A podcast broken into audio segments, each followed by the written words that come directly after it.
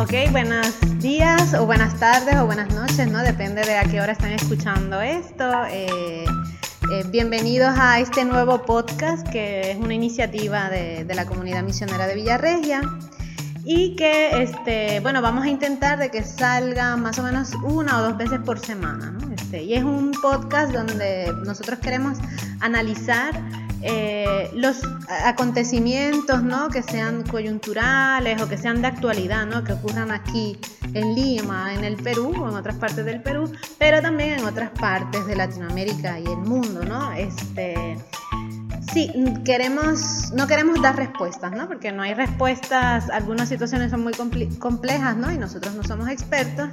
Pero sí queremos como que hacernos preguntas, analizar y tratar de entender cómo cosas que aparentemente no tienen nada que ver con nosotros, en realidad sí afectan nuestro estilo de vida, ¿no? Entonces, este, pues sí, eh, y hoy vamos a estrenar este primer episodio con una hermana de, de nuestra comunidad también, que es Sonia García, ¿no? Entonces algunos quizás la han visto, este, Sonia es una misionera también como, bueno, también como yo, ella tiene 25 años, es de México, y eh, lleva aquí en Lima más o menos cuatro años y medio haciendo su servicio misionero.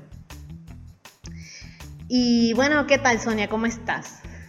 Hola Jenny, qué gusto. Bienvenida al post podcast Voz sin cuarentena. A veces la palabra podcast me da como... Sí, no, como a veces como que se nos traba la lengua. Pero yo creo que estás nerviosa porque este es el primer podcast, es la primera vez que estamos aquí. Y bueno, contenta de ser la invitada de esta primera ocasión que estamos aquí, que también, como decías, ¿no? Desea ser un espacio para todos. Bien, Sonia, ¿y qué tal? ¿Cómo está? Porque no sé si todos saben, pero Sonia en teoría ahora mismo debería estar en Italia, porque bueno, nosotros este, hacemos nuestro servicio misionero en un país determinado por cierta cantidad de años y después nos tenemos que mover. Pero a Sonia la, la agarró la pandemia aquí en, Perú y aún no logra irse. ¿Qué tal? ¿Qué se, ¿Cómo es prepararse para una partida que es un poco así ambigua, que estás como con un pie aquí y un pie allá, ¿no? ¿Cómo, cómo es? ¿Cómo, ¿Cómo te sientes al respecto? Pues yo creo que me siento un poco extraña, ¿no? Porque como tú dices, ¿no? Es como estar un poco aquí y estar un poco allá, ¿no? Yo debía haber partido la primera semana de abril y bueno, ya han pasado tres meses más o menos. Y de yapa, tres meses de Tres meses de yapita, como dicen aquí, ¿no? Y creo que ha sido mi yapa de mi servicio misionero aquí en Perú, ¿no? Como dices, cuatro años y bueno, este tiempo plus que estamos aquí, ¿no? Ha sido un tiempo pues muy extraño, ¿no? Por el hecho de que estamos aquí, pero no estamos también como comunidad haciendo lo que habíamos planeado para este año, ¿no? Para los que no saben, como comunidad estamos empezando un proceso de reorganización, reorganización pastoral, de, sí, para este 2020, ¿no? Pintaban nuevos proyectos, nuevos retos, como quizá para muchos, ¿no? Entonces como que nos hemos visto obligados a, a vivir este cambio de planes, pero bueno, estamos aquí.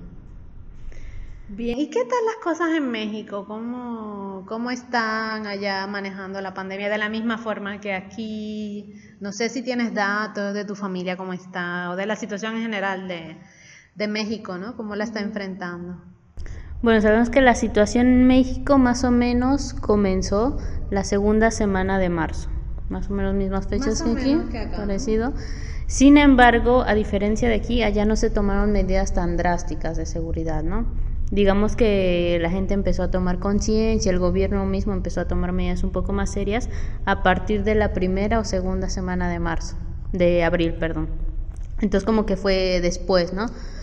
Eh, el gobierno implementó un plan que se llamó la Jornada Nacional de Sana Distancia, que concluyó el pasado primero de junio y que bueno, el contenía en sí todas las medidas de seguridad, ¿no? Lavarse las manos, la sana distancia, el uso de cubrebocas, todo esto un poco para controlar la sí los, contagio, el contagio no que como sabemos también Ciudad de México no es una ciudad bastante poblada no y con bastante flujo de movimiento por el hecho que todos los alrededores del Valle de México confluyen ahí sea para estudiar para trabajar no la, el inicio de la pandemia coincidió allá con un periodo vacacional que en México tenemos por Semana Santa Entonces digamos que fueron las vacaciones más largas, ¿no? Porque se cortaron las clases, las actividades por vacaciones de Semana Santa y bueno, hasta ahora se, se están empezando a retomar, ¿no?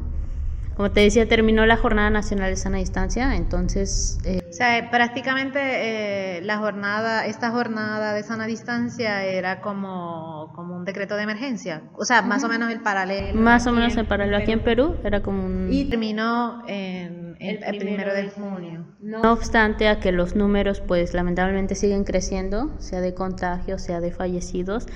Y bueno, lo que ha hecho el gobierno un poco para controlar, digamos, ha implementado un sistema de semáforos, ¿no? ¿En qué consisten? Que, por ejemplo, hay algunas ciudades donde los contagios son muy pocos, entonces ha dado como que luz naranja o luz amarilla para decir, bueno, se pueden retomar ciertas actividades, quizá no tan esenciales. Eh, donde está en luz verde, pues quiere decir que el número de contagios es muy poco y que la capacidad hospitalaria se puede, bueno, hay bastante capacidad, ¿no? Entonces no, había, no habría ningún problema. Entonces le han llamado ciudades de la esperanza, ¿no? bueno, a las que tienen, a las que tienen la luz verde. Sin embargo, todo el, Valle de México, Ciudad de México y alrededores eh, permanece en luz roja. Se dice que más o menos hasta, hasta el 15 de, junio, porque como te decía, ¿no? los números de contagios siguen subiendo, los fallecidos, y que también ahora se crea un poco de confusión, ¿no? porque por un lado oficialmente concluyó esta jornada de sana distancia, eh, pero la gente como que ha comprendido que ya se concluyó, entonces ya podemos salir, ya podemos retomar la vida normal, pero sin embargo sigue en, color rojo el semáforo, ¿no? También estaba escuchando, este, me parece, Yucatán está en el sur, ¿no? Sí. Este, también allí los mercados, se, igual que aquí en Lima, se convirtieron en foco de, de, infección. y cerraron varios mercados. Entonces también en otras zonas lejos de, de la capital también la situación es como como sí, como que un poco preocupante porque, claro, se está tratando de volver a la normalidad, me imagino que por motivos también económicos, ¿no? Porque la gente, me imagino, allá también hay tanta informalidad como aquí, ¿o? Sí, sí, de hecho veía las cifras, era más o menos el 60% de la población de todo el país que vive el trabajo informal. Entonces, claramente esto se, se ha afectado bastante, ¿no? Como decía, los estados al sur, que normalmente sufren un poco más, que quizás es la zona un poco más abandonada de, sí, por el gobierno, ¿no? Como aquí quizá las provincias del Perú, ¿no? Que, también se centra mucho en la capital del país, ¿no? Aquí Lima, allá Ciudad de México, pero sí los estados, por ejemplo, también al norte, lo que es Baja California, Sinaloa, a pesar también una cosa así paradójica, ¿no? A pesar de, de, los contagios, del contexto del coronavirus, pues han sido meses también bastante violentos, ¿no? Siempre por el tema del narcotráfico, entonces sí, parece que la pandemia, en vez de mitigar un poco esto, como que sí, lo puso más en evidencia, ¿no? Sea, a nivel de, también de pequeños, ¿cómo decir? Sí, pequeñas acciones de, de violencia, de robos, ¿no? Empezaron los saqueos en los supermercados, los mercados locales también siempre pienso, ¿no? Por la desesperación que en la cual entra la, la sociedad debido También agresión a médicos, ¿no? Y personal de salud. este... Sí, porque... Por, por miedo a, a, que ser contagiados, o sea, en otros países, por ejemplo aquí, ¿no? Son vistos como los héroes y en cambio increíblemente, ¿no? En, en México los agreden porque las personas tienen miedo que estos doctores contagien, ¿no? Los contagien porque claramente están eh, tratando pacientes de, de COVID, ¿no? Pero sí ha sido un, sí, meses, aunque un poco encerrados en casa, pero meses también bastante violentos, ¿no? Bastante movilizados en cierto sentido. Mira, qué chévere. Oye, y... ¿Y la, ¿Y la situación en Italia? ¿Tú sabes algo? O sea, yo, yo, porque yo lo que sé es que como que, bueno, ya alcanzaron el pico, eh, y bueno, y están reactivando, abriendo algunas actividades económicas, me parece que abrieron las fronteras, fronteras a nivel de Europa, pero no sé, tú, porque tú vas más a la región norte, ¿no? Que fue una de las más afectadas por, por el, por el COVID. No sé si sabes algo más de cómo están o los hermanos de allá te han dicho algo. Sí, sí, justo la comunidad que tenemos allá, donde yo habría llegado, la comunidad de Lonato, pues se encuentra en la región de Lombardía, ¿no? Que es la más afectada, ¿no? La más pérdidas también que tuvo de, en vida, ¿no? A nivel económico. una de las regiones, pues, donde empezó todo, toda la infección de Italia, ¿no? Es además una de las regiones que económicamente mueve a, sí, a gran parte de, Italia, sobre todo las regiones del norte. Y bueno, como tú dices, ¿no? Desde mitad de mayo más o menos han empezado ya la reapertura de actividades, de volver a la normalidad. Y el pasado lunes precisamente que han terminado de abrir las fronteras a, pues a, a, los países de la Unión Europea, ¿no? Todavía de América no se, no se permiten vuelos, entonces quedaré aquí más tiempo. Pero sí, entre Europa. No estás muy triste, ¿no? No, no, te percibes muy triste. No, no, con, positividad, con positividad. Y sí, bueno, están poco a poco retomando las actividades, ¿no? Estaba leyendo que ha habido cierto, se han registrado casos de rebrote de, de, de, los contagios, sin embargo agradecemos que pues son números realmente muy bajos respecto a los meses pasados, ¿no?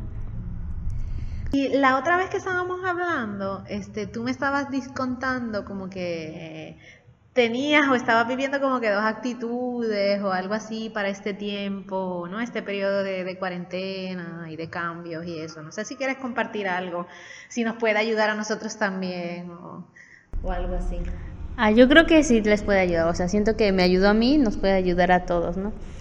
Porque, bueno, siento que a veces el riesgo frente a un cambio de planes, ¿no? Como te decía, que, que quizá este 2020 como que muchos lo soñamos, como que sí, el año así ideal. Este será mi año. Este será mi año, ahora sí, ¿no? Como que muchos propósitos, muchos, sí, muchos planes quizá, ¿no? Y frente a un cambio, yo estaba reflexionando, quizá hay un riesgo de, de quedarnos en la resignación, ¿no? Que es un riesgo, siento, peligroso. Que, que, pero presente, ¿no? Que tenemos que estar atentos, ¿no? Decir, ah, bueno, se cambiaron mis planes, bueno, ni modo, ¿no? Y, y como quedarnos un poco mal, ¿no? Sin embargo, siento que una actitud que quizá nos ayuda más es la, sí, nuestra apertura al cambio, ¿no?